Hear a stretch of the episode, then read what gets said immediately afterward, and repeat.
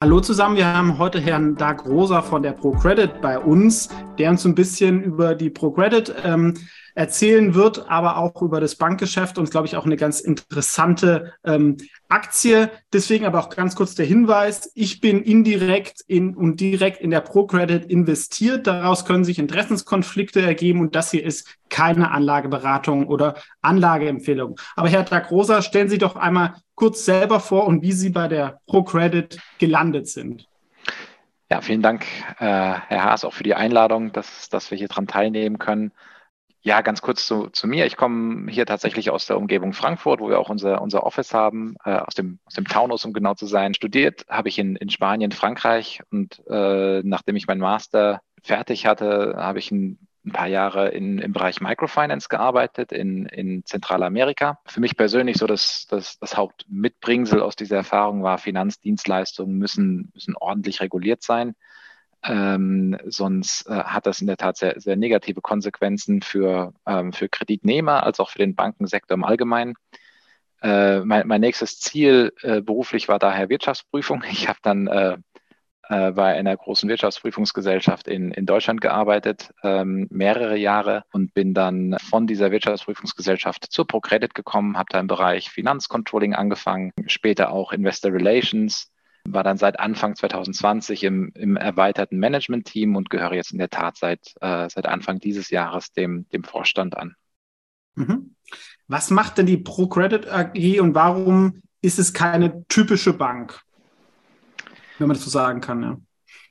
Naja, wir, wir, wir wurden vor, vor etwa 20 Jahren als, als impact-orientierte Bank gegründet. Das heißt, diese Impact-Orientierung ist, ist tief in uns äh, verwurzelt. Impact-Orientierung meinen wir, dass wir mit unserer Geschäftstätigkeit einerseits natürlich eine attraktive Rendite für unsere, äh, für unsere Anleger erzielen wollen, auf der anderen Seite aber auch eine positive Wirkung ähm, auf Wirtschaft, Gesellschaft und Umwelt in den Ländern, in denen wir tätig sind, haben wollen. Und positive Wirkung erzählen, erzielen wir, so glauben wir zumindest vielerlei. Einmal 92 Prozent unserer Kredite gehen an formalisierte, transparente, innovative, kleine und mittelständische Unternehmen, die in innovative Technologien investieren, die Arbeitsplätze schaffen, die Leute ausbilden. Äh, ganz wichtig, die Steuern zahlen, denn in den Ländern, in denen wir unterwegs sind, ist der, der informelle Sektor natürlich noch sehr groß und äh, Regierungen können ohne, ohne Steuer Einkommen auch, auch, auch wenig agieren, auch, auch wenig Soziales, Gutes tun. Insofern sind diese Unternehmen, ähm, die leisten wirklich einen sehr wesentlichen Beitrag zur wirtschaftlichen und sozialen Entwicklung unserer Länder. Und, äh, und indem wir diese Unternehmen unterstützen, glauben wir auch einen positiven Beitrag leisten zu können. Darüber hinaus äh, fokussieren wir uns, was das Kreditgeschäft angeht, insbesondere auch auf grüne ähm, äh, Kredite. Circa 20 Prozent unseres Portfolios klassifizieren wir als grün. Ähm, und aber auch darüber hinaus. Das bedeutet nicht, dass 80 Prozent sozusagen braun sind. Äh, in diesen 80 Prozent, äh, ähm, die richten sich auch an, an sehr umfassende Ausschlusskriterien. Ähm, aufgrund derer wir beispielsweise keine Kredite an Kohle oder Erdölproduzenten mhm. geben, Produzenten von Plastik, Alkohol, Waffen, Waffenindustrie in Osteuropa natürlich auch, auch sehr, mhm. sehr groß und sehr lukrativ. Wirklich eine, eine Vielzahl von Industrien, die, ähm, die per se legal sind, aber natürlich aus, aus, aus einer Impact-Orientierung äh, kritisch zu betrachten sind.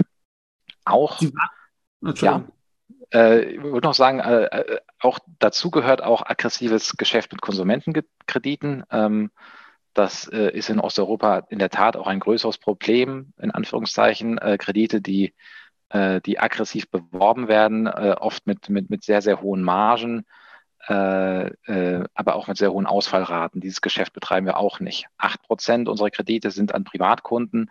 Das ist aber äh, zu über 90 Prozent sind das Finanzierung von, von Eigenheimen. Mhm. Oft vielleicht von den Unternehmern, die dann selber über, sag ich mal, das Unternehmen als Kunde haben, könnte ich mir vorstellen. Oder auch, das auch, auch das, auch, auch das in der Tat, ja. Das ist ähm, äh, die Unternehmer, auch die Mitarbeiter, die, die uns dann auch als Bank indirekt irgendwie kennen. Ähm, es ist sich wirklich ein, ein recht großer Kundenkreis ähm, auf Ebene der Geschäftskunden ca. 65.000 Geschäftskunden, ähm, die, wir, die wir bedienen. Insgesamt auf dieses, aufgrund dieses Nachhaltigkeits- und Impacts-Gedanken ergibt sich ein, ein sehr einfaches Geschäftsmodell. Ähm, und äh, in der heutigen Welt macht uns diese Einfachheit vielleicht auch wirklich nicht einzigartig, aber, aber doch, doch sehr besonders in, in der Bankenwelt. Ähm, einfach nur traditionelles Kreditgeschäft, wie man das vielleicht aus den 70er, 80er Jahren Sparkassenkonzept kennt, ähm, äh, Kredite an KMU auf der Aktivseite und auf der Passivseite wiederum ein sehr modernes und sehr digitales Direktbankkonzept ähm, für, für Privatkunden, äh, da wir mit Privatkunden insbesondere Einlagengeschäft äh, betreiben wollen. Also um das so zu verstehen, also auch vielleicht wie eine Bank funktioniert, ähm, ihr habt Privatkunden, die bei euch ein Online-Konto eigentlich ähm, haben und diese genau. Gelder werden als Kredite, nicht wie typisch vielleicht bei der Sparkasse, wo es viele ähm, Hausfinanzierungen gibt, werden als Unternehmenskredite in Osteuropa vor allem vergeben. Ähm, darauf habt ihr ja fokussiert. Das ist, ist das richtig so? Und warum habt ihr euch auf Osteuropa fokussiert? Glaube ich, am Anfang waren ja auch noch andere Länder mit dabei, waren dann, sag ich mal, die Entfernungen zu hoch. Ähm, und vielleicht ist auch ähm, vielleicht noch ein weiterer, die Zinsmarge scheint ja auch anders in Osteuropa als ähm, in Deutschland, ne, wo es ja doch günstige Kredite sehr, sehr lange lang, äh, gab. Ja, richtig. Ähm, also die Einlage, das mit dem Einlagengeschäft äh, ist, ist äh, insofern ist der Zusatz wichtig, dass das auch lokale Einlagen sind. Also äh, unser, unser Kreditgeschäft beispielsweise in Albanien ist finanziert durch Einlagen von Privatkunden in Albanien. Privatkunden, aber auch Geschäftskunden in Albanien. Ähm, wir haben auch eine Bank in Deutschland, ähm, die ist, äh, betreibt ein, ein sehr, sehr begrenztes Bankgeschäft hier in Deutschland. Sie ist vor allem ein, ein Service-Dienstleister für die anderen ProCredit-Banken äh, und, und bündelt quasi unser, unser Treasury-Geschäft, unser Transaktionsgeschäft, äh, unser Devisengeschäft äh, in eine Bank und dadurch können wir bessere Konditionen ähm, für uns als Gruppe äh, erzielen. Auch sammelt diese Bank in Deutschland ähm, äh, Einlagen hier ein. Ähm, wir, wir bieten Festgeldkonten an ähm, und zu einem, zu, einem, zu einem sehr geringen Betrag werden diese dann als langfristige Kredite auch an unsere Banken gegeben. Mhm. Aber in der Regel ähm, können unsere Banken in Osteuropa das Volumen, was sie an Kredite auf der Aktivseite haben, mit einem, mit einem identischen Volumen an Einlagen, an lokalen Einlagen decken, eins zu eins. Okay, also es ist nicht so, dass jetzt irgendwie ganz viele Deutsche ihr Konto bei euch haben und diese Gelder gehen nach Osteuropa, Nein. sondern jede Bank tut sich eigentlich im Land selber finanzieren, damit man auch nicht so die Währungsrisiken und sowas hat. Ist es da ein Vorteil, dass die Leute wissen, ihr kommt ein bisschen aus Deutschland, was ja in Osteuropa ja schon einen guten Ruf hat für äh, Sicherheit, was ja da äh, sicherlich nicht in jedem Land immer so der äh, Fall ist. Da ist ja doch, sag ich mal, gibt es mehr Makrorisiken als ähm, mhm. bei uns. Ähm, oder wie seid ihr da positioniert neben dem Thema, also auch so eine, von der Marke neben dem Thema Mittelstandsbank? Ja, wir sind einmal in der Tat, also die, die ähm, unsere, unsere, unsere deutschen Wurzeln äh, dienen der Positionierung als, als stabile Bank. Äh, in, in, vielen dieser Ländern sind wir tatsächlich äh, einer der ersten Banken nach dem, nach dem Jugoslawienkrieg. Mhm. Unsere erste Bank haben wir in Bosnien gegründet, 1998. Danach kam Kosovo dazu. Ähm, und dann hat sich hat sich sehr schnell verbreitet. Ähm, in, insofern ist die deutsche Positionierung einerseits aber auch als Bank äh, mit, mit der langen Geschichte in diesen Märkten, als, als Bank, die dann auch sehr verwurzelt in den lokalen Märkten ist, diese Märkte gut kennt und auch als Bank, die, äh, die anders als andere Banken auftritt, als, als Entwicklungsbank, als, als Bank, die, ähm, die, äh, die nicht nur darauf aus ist, äh, Gewinne zu maximieren oder die tatsächlich nicht darauf aus ist, Gewinne zu maximieren, sondern Gewinne zu erwirtschaften, aber nicht um jeden Preis, äh, und sich eben äh, äh, wirklich auch als Partner von, von kleinen und mittelständischen Unternehmen positioniert. Mhm.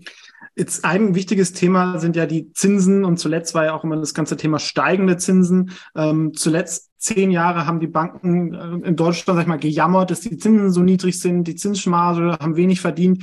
Jetzt sind die Zinsen gestiegen und wir haben in der USA eine Bankenkrise. Können Sie das vielleicht mal ein bisschen äh, zusammenfassen? Was ist denn die beste Welt für, für Banken von der Zinssituation und wie ist die Situation so bei der ProCredit? Sind jetzt die gestiegenen Zinsen gut, schlecht? Liegt es an der Geschwindigkeit? Ähm, können Sie das vielleicht ein bisschen zusammenfassen? Mhm. Ja, äh, pauschal lässt sich nicht sagen, welches Zinsniveau ideal ist für Banken. Ähm, grundsätzlich, wenn man ein, ein, ein, ein adäquates Risikomanagement hat, auch was Zinsrisiken angeht, profitieren Banken eher von höheren Zinsen als, äh, als von niedrigen Zinsen. So, so kann man es, glaube ich, sehr vereinfacht sagen. Ähm, das Beispiel USA ist jetzt in der Tat ein Beispiel einer Bank mit, äh, mit, mit gewissen Lücken im, im Risikomanagement. Was sie gemacht haben, ist, sie haben Einlagen eingesammelt und sie haben äh, das Geld, was sie dadurch zusammenbekommen haben, haben sie in sehr langfristige äh, Anleihen gesteckt. Anleihen, die, die an und für sich ein, eine gute Bonität haben, ähm, äh, lokale Regierungen, vielleicht auch Staatsanleihen, ähm, aber ähm, aufgrund der Fristigkeit hatten sie dann natürlich das Risiko, dass wenn die Zinsen ansteigen, diese, diese Wertpapiere an Wert verlieren. Äh, und dieser Wertverlust, der wurde dann ähm, gegen, das, gegen das Kapital gebucht und dann ist die Bank de facto schon insolvent. Äh, so, so, so, so schnell kann das de facto auch, auch gehen. Wir ähm, unterscheiden uns dahingehend, dass, dass der Großteil unserer Kredite variabel verzinst mhm. sind. Das bedeutet, und das sieht man auch in unserer Nettozinsmarge, die hat sich vom Anfang des Jahres 22 im ersten Quartal von 2,9 Prozent auf 3,3 Prozent erhöht. Das ist kein, mhm. äh, das ist kein Raketenstart. Das ist äh, Quartal für Quartal geht es ein bisschen hoch, ähm, äh, weil sich eben die Kredite auf der Aktivseite neu bepreisen auf der Passivseite wird es natürlich auch teurer. Wir zahlen mehr für unsere Einlagen, aber unterm Strich kommt da, kommt da ein, ein, ein Plus am Ende raus. Und ähm, äh, was jetzt zum Beispiel auch die, die Anleihen angeht, wir, unsere Banken investieren natürlich auch in Anleihen. Das, was sie an Überschussliquidität haben, äh, wird in Anleihen investiert, aber die durchschnittliche Fristigkeit dieser Anleihen ist deutlich unter einem Jahr.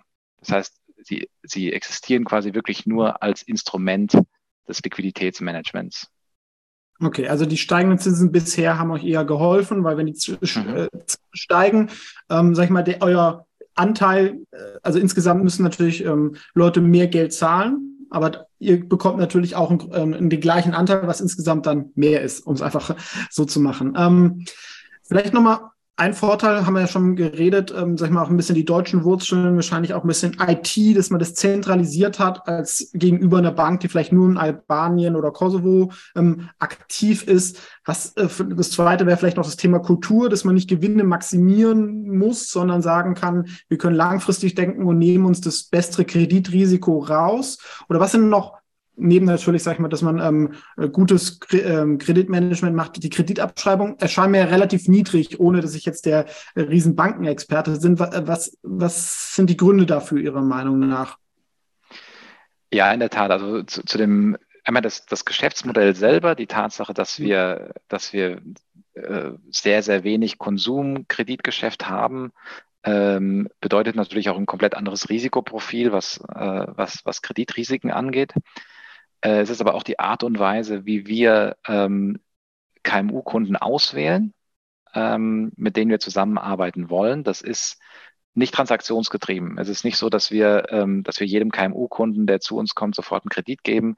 Ähm, wir, wir wollen Hausbank unserer KMU sein. Das bedeutet, eine, eine Art äh, Relationship wird stetig aufgebaut. Wenn ein Kunde äh, erstmalig bei uns einen Kredit anfragt, dann, dann schicken wir unsere, unsere, unsere wirklich sehr gut ausgebildeten sogenannten Business Client Advisor und auch unsere Kreditrisikokollegen zu dem Kunden hin. Ähm, mhm. äh, das könnte ein Fabrikgelände sein, der schaut sich da alles an, der, er beurteilt, er spricht dann mit dem Management, er spricht mit den Eigentümern, er schaut sich die Managementstruktur an, ähm, er lässt sich den Geschäftsplan zeigen, ähm, äh, im, im Office checken wir dann den Geschäftsplan, wir, wir stressen den Geschäftsplan, äh, schauen, was würde passieren, wenn der Hauptkunde äh, ausfallen würde, was würde passieren, wenn, der, wenn einer der wesentlichen Supplier ausfallen würde, was passiert mit dem Kunden, wenn es irgendwelche Energieengpässe gibt, was passiert mit dem Kunden, wenn es irgendwelche starken Währungsschwankungen gibt. Also wir, wir stressen einfach die Zahlungsfähigkeit des Kunden, ähm, soweit es geht. Und diese Zahlungsfähigkeit des Kunden ist am Endeffekt ähm, das Hauptkriterium für einen Kredit, ob wir einen Kredit begehen, ja oder nein. Erst danach mhm. kommen andere Elemente wie zum Beispiel Besicherung. Ne? Auch alle unsere Kredite sind, äh, sind stark besichert, in der Regel mit, ähm, mit, äh, mit Grundstücken äh, oder, oder Gebäuden, ähm, manchmal auch mit internationalen Finanzgarantien äh, von der Europäischen Investmentbank. Äh, aber das ist dann wirklich ähm, Second or Third Line of Defense. Ähm, Im Kern steht wirklich die Kapitalfähigkeit des Kunden. Und aufgrund dieses äh, sehr akribischen Ansatzes haben wir in der Tat Ausfallraten.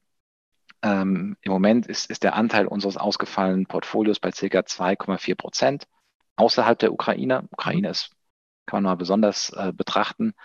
Ähm, und mit 2,4 Prozent liegen wir natürlich deutlich, deutlich unter dem Durchschnitt äh, der Bankensektoren, in denen wir unterwegs sind, eher auf einem westeuropäischen äh, Niveau.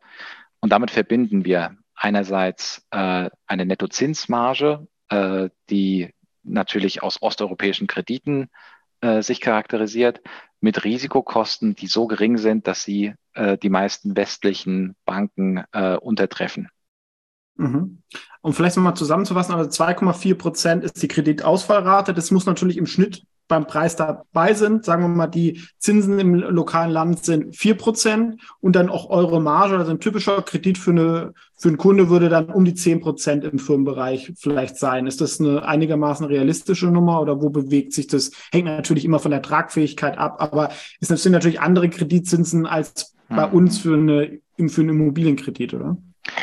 Äh, Einmal hängt sehr vom Markt, äh, von Markt zu Markt ab. Also 2,4 Prozent ist auch nicht die, die, die statistische Ausfallrate. 2,4 Prozent ist der Anteil unseres Portfolios, der ausgefallen ist. Mhm. Äh, die statistische Ausfallrate wäre deutlich, deutlich unter diesem, ah. unter diesem okay, Wert. Okay, okay, sorry, dann also ist deutlich geringer. Also wenn man sagt, ist deut deutlich, deutlich geringer. Jahre, ja. dann sind wir eher beim halben Prozent oder so. Das ist ja wirklich fast nichts. Okay. Und ja. die, und die, die Zinsen, ähm, wir sind im in unseren sieben Banken im Balkan sind wir in, wir sind da in Ländern unterwegs, die vom Zinsniveau eher westeuropäisch sind mhm. als, als stark osteuropäisch. Mhm. Wenn wir jetzt in Georgien, Ukraine, Moldawien, wo wir auch Bankgeschäfte haben, da sind die Zinsen in der Tat sehr hoch. Da sind wir oft im, im niedrigen zweistelligen Bereich, äh, zumindest was lokale Währung angeht. Euro-Kredite und Dollar-Kredite sind günstiger. Ähm, in, in Bulgarien beispielsweise oder in Bosnien sind die Zinsen eigentlich sehr ähnlich wie, wie in Deutschland. Okay.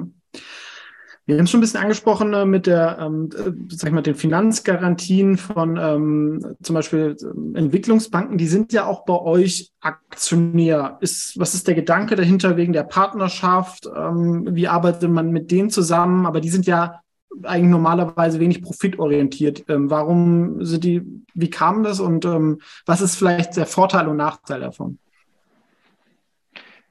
Also wir haben in der Tat äh, verschiedene Förderbanken, äh, die bei uns äh, äh Aktionärinnen sind. Also ich glaube grundsätzlich, dass, dass, dass Förderbanken in der Tat einen, einen ähnlich klaren Blick auf Rentabilität wie, mhm. wie andere Investoren haben, ähm, wenn auch vielleicht aus einem etwas anderen Blickwinkel. Also Rentabilität bedeutet aus, aus Blick einer Förderbank Nachhaltigkeit des Geschäftsmodells. Das bedeutet wiederum, dass die Gesellschaft nicht weiter gefördert werden muss, sondern das aus eigener Kraft schaffen kann, sich in Zukunft auch aus eigener Kraft refinanzieren kann. Das ist das, das ist mhm. der Gedanke von Förderbanken, das ist das, was sie sehen wollen. Hm, ein angemessenes Niveau an Profitabilität ist dafür Förderbanken eine, eine Bedingung sine non qua. Ähm, wie diese Profitabilität allerdings erreicht wird, das ist wichtig für die, äh, für die Förderbanken, ohne jetzt generalisieren zu wollen. Mhm. Ähm, eine, eine, Förderbank wäre dann äh, zum Beispiel exzessiven Konsumgeschäft äh, eher negativ eingestellt und sagt, okay, ähm, äh, dann, dann lieber eine geringere Profitabilität als, äh, als, als so etwas. Oder man ähm, fokussiert ähm, sich zum Beispiel auf die grünen ähm, Kredite, ne? irgendwie Solarparks genau. oder sowas, dass man sagt, okay, ähm, sag ich mal, von den Industrien, die wir auswählen, ähm, da sind wir halt ein bisschen eingeschränkt, aber klar, das ist, wir müssen, das muss sich selber tragen, man lebt nicht von Entwicklungshilfe, ne? Das, okay, verstanden. Richtig. Genau. Und das reflektiert sich im Endeffekt in unserem Geschäftsmodell. Also mhm. äh, natürlich wollen wir profitabel sein und, und wir sind es mhm. auch. Eine, eine, wir haben eine durchschnittliche EK-Rendite seit der Gründung von 9 Prozent. Ich kann mir keine andere deutsche Bank vorstellen, die das über 20 Jahre erreicht hat. Ähm, das ist ein hervorragendes Maß an, an Rentabilität, äh, auch wenn man sich die Art und Weise betrachtet, wie die zu, zusammenkommt. Da gibt es keine großen Schwankungen. Da gibt es kein einziges Jahr, in dem wir Geld verloren haben. Es gibt auch kein einziges Jahr, wo wir irgendwie bei 15 oder 20 Prozent. EK-Rendite waren. Das ist alles eine, eine sehr niedrige Spanne. Somit äh, drückt sich das auch in einem, in einem sehr somit drückt sich das konservative ähm, Geschäftsmodell aus Risikosicht in einem auch sehr konservativen Investment äh, aus für, für, für Privat- oder für Geschäfts- oder äh, institutionelle Investoren wieder. Mhm. Es gibt jetzt auch noch eine rechtliche Umwandlung bei der ProCredit. Können Sie da vielleicht noch äh, was zu sagen, was da der Hintergrund ist? Richtig, die, ähm, die, die ProCredit Holding äh, ist eine Kommanditgesellschaft auf Aktien. Ähm, das ist natürlich ein, ein, ein sehr deutsches Konstrukt, was von vielen Familienunternehmen ähm, auch genutzt wird, äh, bedeutet, äh, ermöglicht es quasi Familienunternehmen äh, über den Kapitalmarkt zu wachsen, gleichzeitig aber noch die Kontrolle über das Unternehmen zu behalten. Ähm, warum, warum die ProCredit Holding eine KGA ist, äh, wurde damals so geschaffen, um, um diese Entwicklungsausrichtung, die, die ja sehr einzigartig ist, ähm, zu präservieren. Bei der, das bedeutet, jemand hätte theoretisch 50, 60, 70 Prozent der ProCredit Holding kaufen können. Beim Fußball. Könnte, ja. Richtig, ja. Könnte dann aber nicht äh, irgendwelche strategischen Entscheidungen treffen oder, oder sagen wir, wir machen jetzt äh, Konsumgeschäft äh, oder wir finanzieren äh, Erdölunternehmen. Äh, da, da, das war der Ursprung dieser, dieser KGAA-Struktur, äh, um uns bei dem Listing, als wir an die Börse gegangen sind, 2016, uns quasi vor so einer, einer Art feindlichen Übernahme besser zu schützen.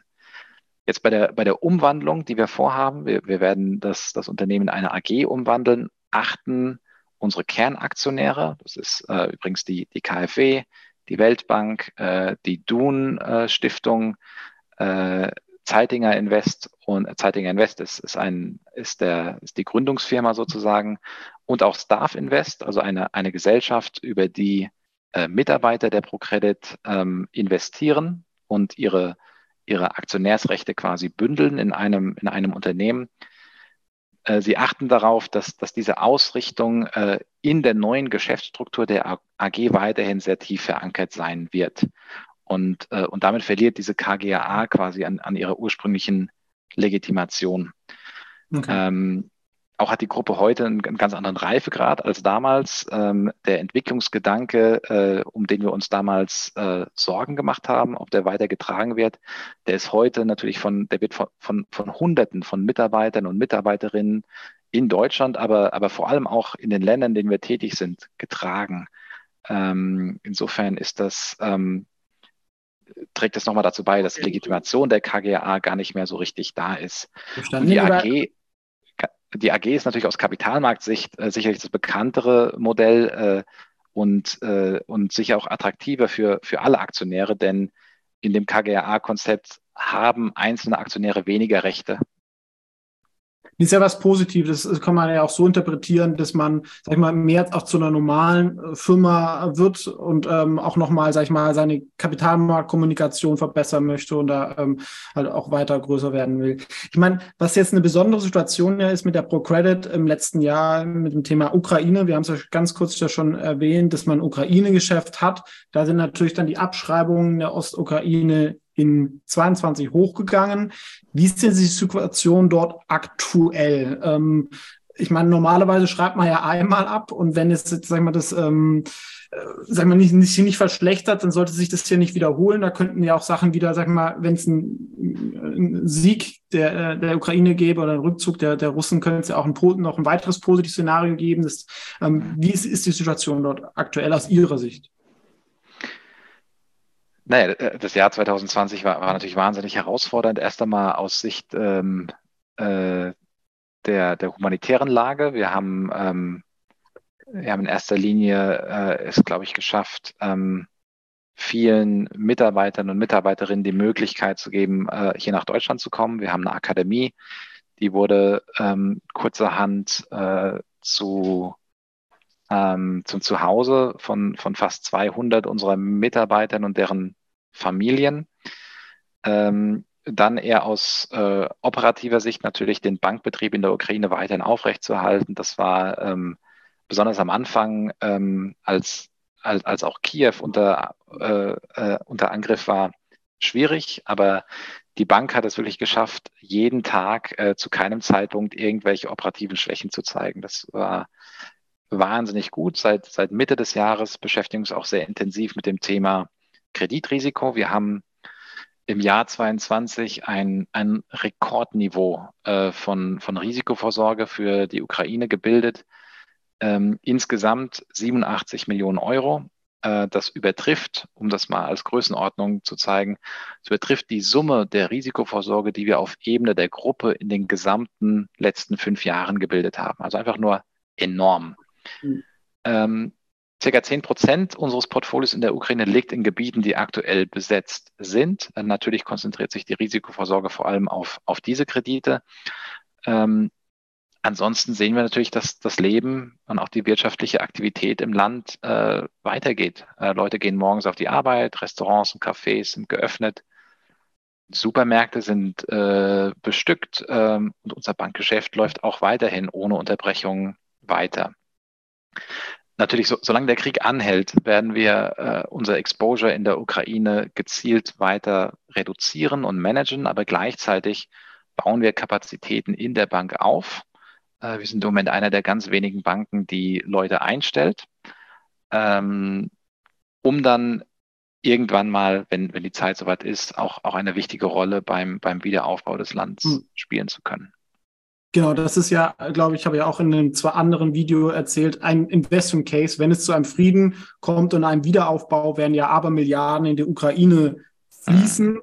ähm, auch mit Krediten und, und Förderbanken. Und da werdet ihr dann ein Player, der ähm, das, sag ich mal, bespielen würdet, oder? Ähm, neben lokalen Banken und anderen staatlichen Stellen. Ähm, aber das ist, kann ja sehr, sehr groß werden, ne? wenn man das mal sich so überschlägt, was dann da alles kommen könnte. Und auch vom Sentiment, ne? Also das, ähm, ja, ich, ich würde den Investment Case nicht darauf aufhängen, weil ähm, wir, wir haben natürlich, äh, unsere Aktie hat viel an Wert verloren ähm, im, im im Jahr 22. Äh, der Tiefstwert war 2,40 Euro. Ähm, jetzt sind wir wieder bei 6 Euro, äh, was immer noch wahnsinnig günstig ist. Das ist äh, weiterhin ein Preisbuch von, von circa 40 Prozent. Ähm, was, was nicht verständlich ist, wenn man sich überlegt, wie, wie stabil wir doch über die ganzen 20 Jahre sind und wie wir trotzdem, trotz, trotz der, der Tragweite der Ereignisse in 2022, trotz dieser ähm, unvergleichbaren Risikovorsorge, die wir gebildet haben, wieder ein positives Konzernergebnis erzielen konnten. Gering, ähm, aber immerhin, aber immerhin äh, positiv. Und zwar so positiv, dass es sicherlich auch von anderen Großbanken irgendwie gefeiert werden würde, wenn sie das in einem normalen Geschäftsjahr erzielen würden. Mhm. Es, Ukraine ist ja ein Teil, das darf man nicht vergessen. Ich glaube, 15 Prozent des Kreditvolumens, vielleicht ein bisschen von Profitabilität mehr, aber ihr habt ja auch andere wichtige Länder, wie zum Beispiel Kosovo und Serbien. Ähm, da gab es ja zuletzt auch erstmal eine Krise. Ich glaube, dann gab es wieder eine Einigung, ähm, weil wahrscheinlich Serbien auch merkt, sie wollen vielleicht doch nicht mit Russland so sehr in Verbindung äh, gebracht werden. Wie, wie ist da die Situation? Aktuell ähm, aus Ihrer Sicht? Gibt es da wirklich Entspannung und sag ich mal auch mal, das ist ja auch alles noch so ein bisschen der Schwebe. Als ich mal durch Serbien durchgefahren bin, da kriegt man irgendwie eine Karte, wo dann der Kosovo zurzeit noch irgendwie unter, also ähnlich wie bei Deutschland früher mit den Ostgebieten, habe ich auch noch einen, einen Atlas von, von ganz früher. Ähm, das ist ja noch nicht so, dass man damit äh, da abgeschlossen hat. Zumindest, es ist auch schon ein paar Jahre her, aber ähm, war ich doch erstaunt, als es damals ähm, ich diese Karte an der Grenze bekommen habe.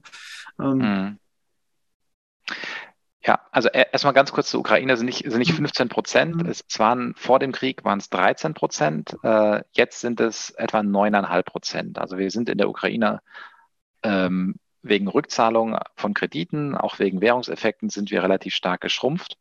Außer das Gesamtexposure äh, von der Gruppe gegenüber Ukraine äh, ist deutlich zurückgegangen. Das war am Anfang des Krieges noch bei 180 Millionen Euro. Das ist Equity und, und Debt, äh, was, was von der Gruppe an die Bank gegeben wurde.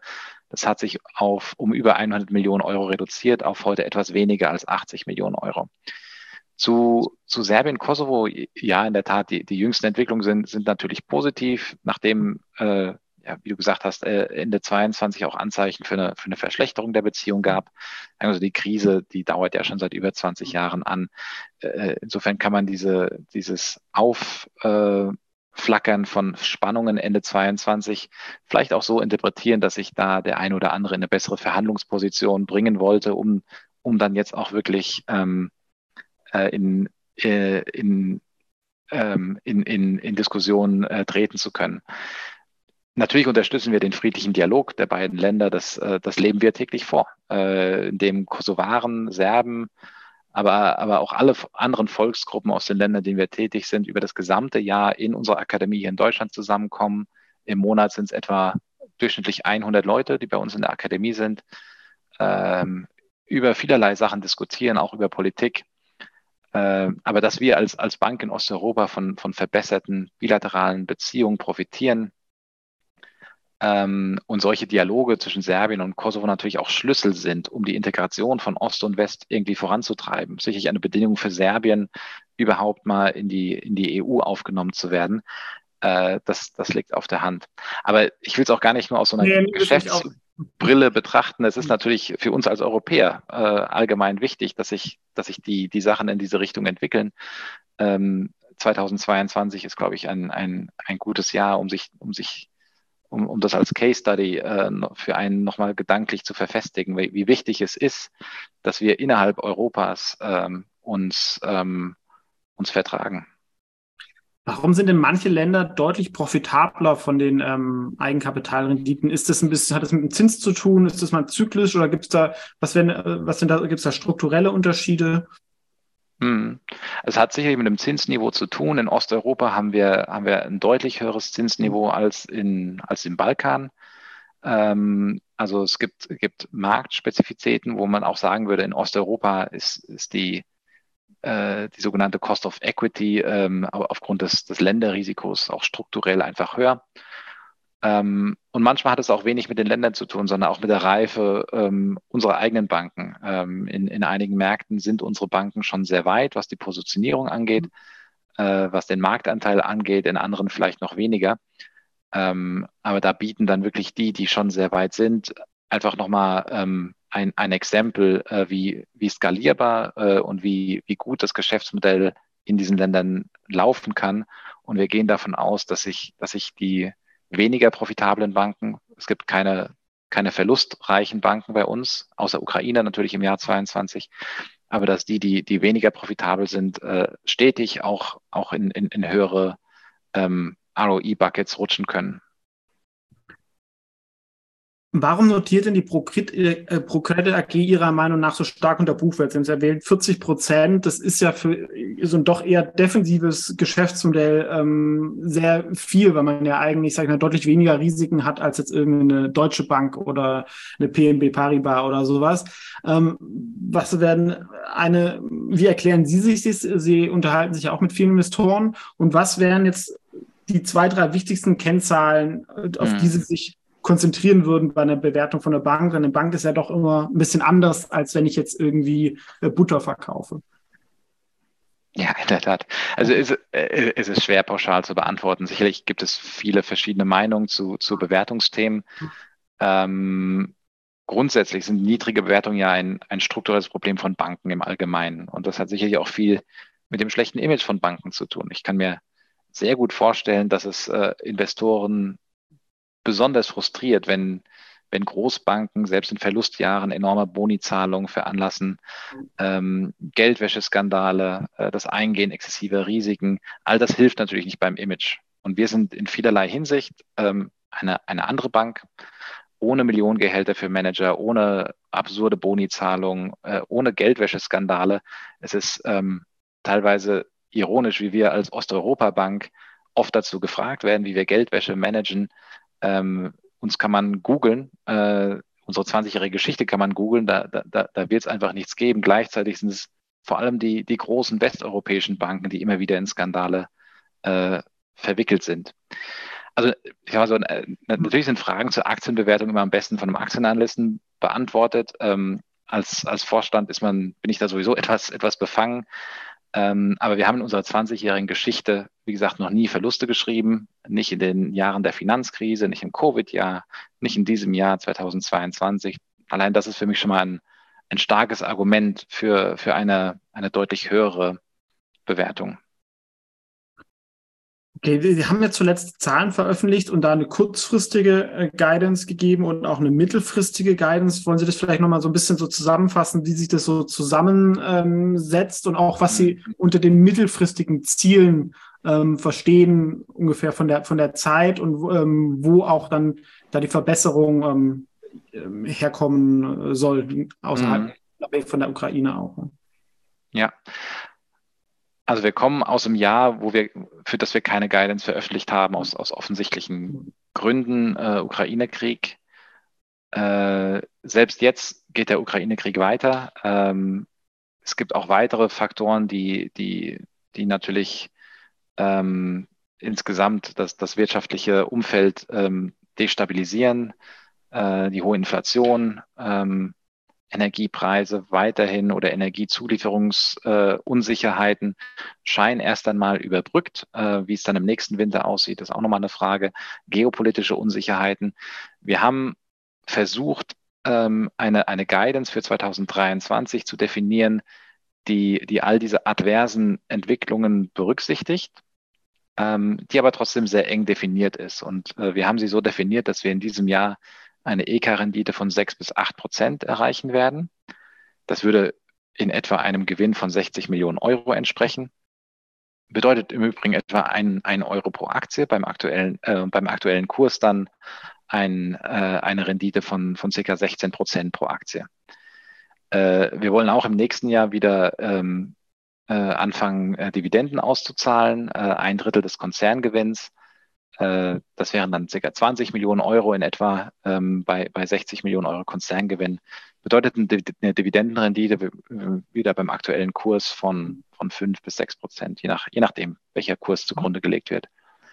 Ähm, wir gehen davon aus, wirklich, dass, dass wir, dass in diesem Jahr 23 die Ukraine weiterhin äh, Schwierigkeiten machen wird, im Sinne, dass wir höhere Risikokosten haben werden, dass die Bank nicht äh, positiv zu dem Gewinn beitragen wird, auch dass wir in anderen äh, Banken äh, vielleicht noch hier und da sogenannte Spillover-Effekt sehen, äh, dass sich die Nettozinsmarge sicherlich auch nochmal ein bisschen ähm, kontrahieren wird, auch wenn wir dafür im Moment keine, keine Anzeichen sehen. Und auch, dass sich, dass sich die Inflation in deutlich höhere Kosten äh, äh, ausschlagen wird. Ähm, wenn sich diese, diese ganzen adversen Effekte ähm, in der Form nicht materialisieren, ist sicherlich auch eine Upside für, dieses, mhm. für diese kurzfristige Guidance drin, äh, sicherlich. Und mittelfristig gehen wir von einer EK-Rendite von 12 Prozent aus. Äh, dabei haben wir auch das Thema Ukraine mehr oder weniger ausgeklammert, äh, mhm. zu sagen, die Ukraine ähm, wird zwar weiterhin wieder Geschäft machen, wird auch vielleicht einen kleinen Gewinn beitragen, aber kein, der strukturell die, äh, die diese 12 Prozent trägt. Das heißt, in dem, in dem, in dem Worst-Case-Szenario beispielsweise ohne die Ukraine ähm, würden wir bei, der, bei derselben Mittelfrist-Guidance bleiben von, von 12 Prozent ROI. Andersherum haben wir gesagt, gut, wenn, die, wenn, wenn in der Ukraine tatsächlich wieder, wieder Frieden eintritt, und unsere Bank in der Ukraine, äh, sagen wir, an der Performance anknüpfen kann, äh, die sie vor dem Krieg gezeigt hat, dann sehen wir wiederum ein Upside-Potenzial für unsere Medium-Term Guidance von circa einem bis anderthalb Prozentpunkte. Mhm. Okay. Nee, das ist hilfreich. Ähm, es, wir sind schon sehr fortgeschritten in der Zeit, geht da noch immer schneller. Vielleicht noch eine letzte langfristige Frage. Ähm, äh, Mittelfrist-Guidance, aber so sag ich mal so ein bisschen unabhängig von den Zahlen, was so ein bisschen die Vision auf die nächsten fünf bis zehn Jahre für die ProCredit. Ähm, wo möchte man stehen? Möchte man vielleicht sogar aus Osteuropa nochmal das Modell nochmal exportieren? Möchte man der dominante Player? Äh, weiß ich nicht. Gibt es da äh, neben, sag ich mal, hat, man hat ja auch eine starke Unternehmenskultur, so eine, so eine Vision, muss sagen, dafür ähm, arbeiten wir auch vielleicht irgendwie was Handfestes manchmal? Ja, ich sag mal, wir, wir, wir entwickeln unser, unser Geschäftsmodell äh, natürlich stetig weiter, ohne, ohne es zu revolutionieren. Ähm, die Revolution, wenn Sie wollen, hat so ein bisschen im letzten Jahrzehnt ab, äh, mhm. stattgefunden, als wir, als wir deutlich äh, Filialen geschlossen haben, digitalisiert haben, äh, unsere, unsere Mitarbeiterstruktur deutlich effizienter aufgestellt, um mal ein paar Zahlen zu nennen. Wir haben äh, hunderte von Filialen geschlossen, äh, um, um dann in unseren Märkten tatsächlich als Direktbank auftreten zu können.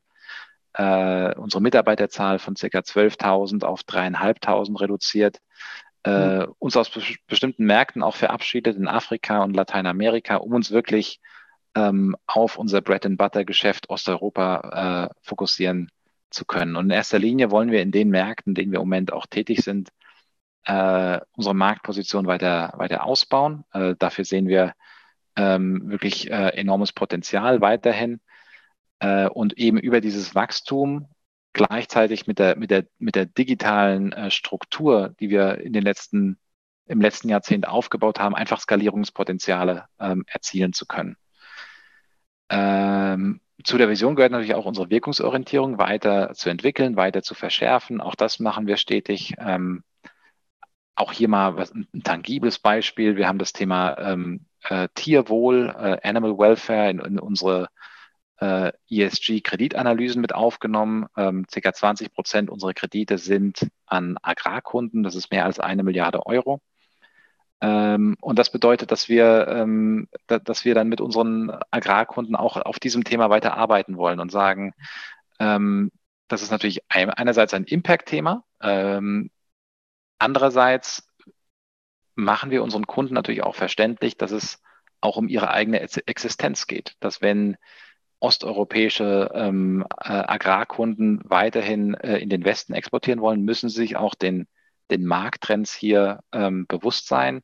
Äh, selbst die großen Discounter in, in Deutschland steigen stetig auf, auf Bio oder auf zumindestens zertifizierte Tierzucht ähm, um. Das ist so eins der Themen, wie, wo, wo man sagt, hier geht, hier geht ähm, äh, Impact und ESG mit, mit einer Solidität des Geschäftsmodells einher. Und ähm, naja, letzten Endes wollen wir auch unsere, unsere Geschäftsstrategie weiter so zuschneiden, äh, dass wir ähm, dass wir den Banken, äh, äh, sagen wir so, dass, dass, dass, wir, dass wir die Erwartungen, die an Banken gesetzt werden äh, bezüglich ihrer Rolle im, im Pariser Abkommen, dass wir dem auch mehr gerecht werden äh, und, äh, und, und hier auch weiter an, an unserer grünen Agenda arbeiten, äh, weiter in grünen Krediten wachsen. Hier haben wir uns ein neues Ziel von 25 Prozent gesetzt äh, äh, und auch, auch intern weiterhin an, an neuen Maßnahmen arbeiten, um, um unseren Footprint weiter zu reduzieren.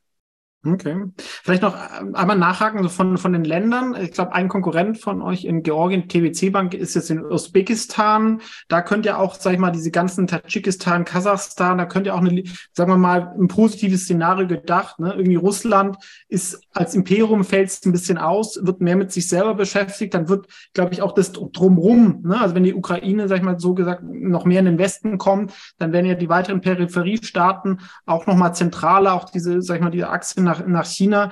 Äh, was wäre ein Grund, da äh, nicht zu investieren? Ist das nochmal zu weit weg? Hat man da schlechte Erfahrungen gemacht oder ist sowas auch grundsätzlich äh, denkbar oder ist das zu sehr dominiert von sag ich mal, staatsnahen Anbietern, wo man dann zu sehr benachteiligt wird als, als Externer. Mhm. Ja, also zum einen sehen wir natürlich das Wachstumspotenzial weiterhin sehr stark in, in unseren eigenen Märkten, wo wir bereits eine sehr, sehr gute Position haben. Ähm, grundsätzlich ähm, alle, alle Pro-Credit-Banken sind sogenannte Greenfield Banks. Wir haben mhm. alles von Grund auf gegründet. Äh, wir würden jetzt auch in keinen neuen Markt gehen via Akquise. Äh, das, das wird bei uns immer, immer auch sehr stetig von Grund auf aufgebaut. Das letzte, was wir aufgebaut haben, war unsere Filiale in Griechenland äh, mhm. vor circa äh, sieben Jahren. Ähm, und äh, wir haben zwar in Osteuropa äh, Fokus und in der Tat kann man sich irgendwie mal zusammenspinnen, was, was da bei einer Schwächung, regionalen Schwächung Russlands äh, an, mit, den, mit, den, mit den umliegenden Märkten passieren könnte. Aber das ist im Moment, glaube ich, noch Zukunftsmusik. Und wir haben uns auch beispielsweise vor einigen Jahren aus Armenien verabschiedet, mhm. einfach weil, äh, weil es von, von, den, von, von den Regierungsstrukturen, aber auch vom Bankensektor doch sehr fern war von, von dem, was wir als, als, als ähm, als gute Geschäftsbedingungen ähm, betrachten würden. Und ich denke, ähm, ich denke erst einmal sind die Länder, die du jetzt genannt hast, äh, sind noch den, dem westeuropäischen Gedanken, auch was Demokratie und, äh, und, und Meinungsfreiheit angeht, äh, noch, noch sehr fern, so dass sie für uns im Moment nicht interessant sind. Okay. Super, dann ähm, sind wir sehr weit fortgeschritten in der Zeit. Vielen Dank, Herr Dagrusser, für das Gespräch und ähm, alles Gute, sowohl von der Firma als auch ähm, hoffen wir mal, dass in der Ukraine, dass sich die Situation entspannt und sich zum Besten wendet und ähm, ja, ähm, dass die nächsten Jahre dort, ähm, sagen wir, sowohl als aus wirtschaftlicher, aber auch als menschlicher Sicht besser werden. Vielen lieben Dank. Danke, ciao.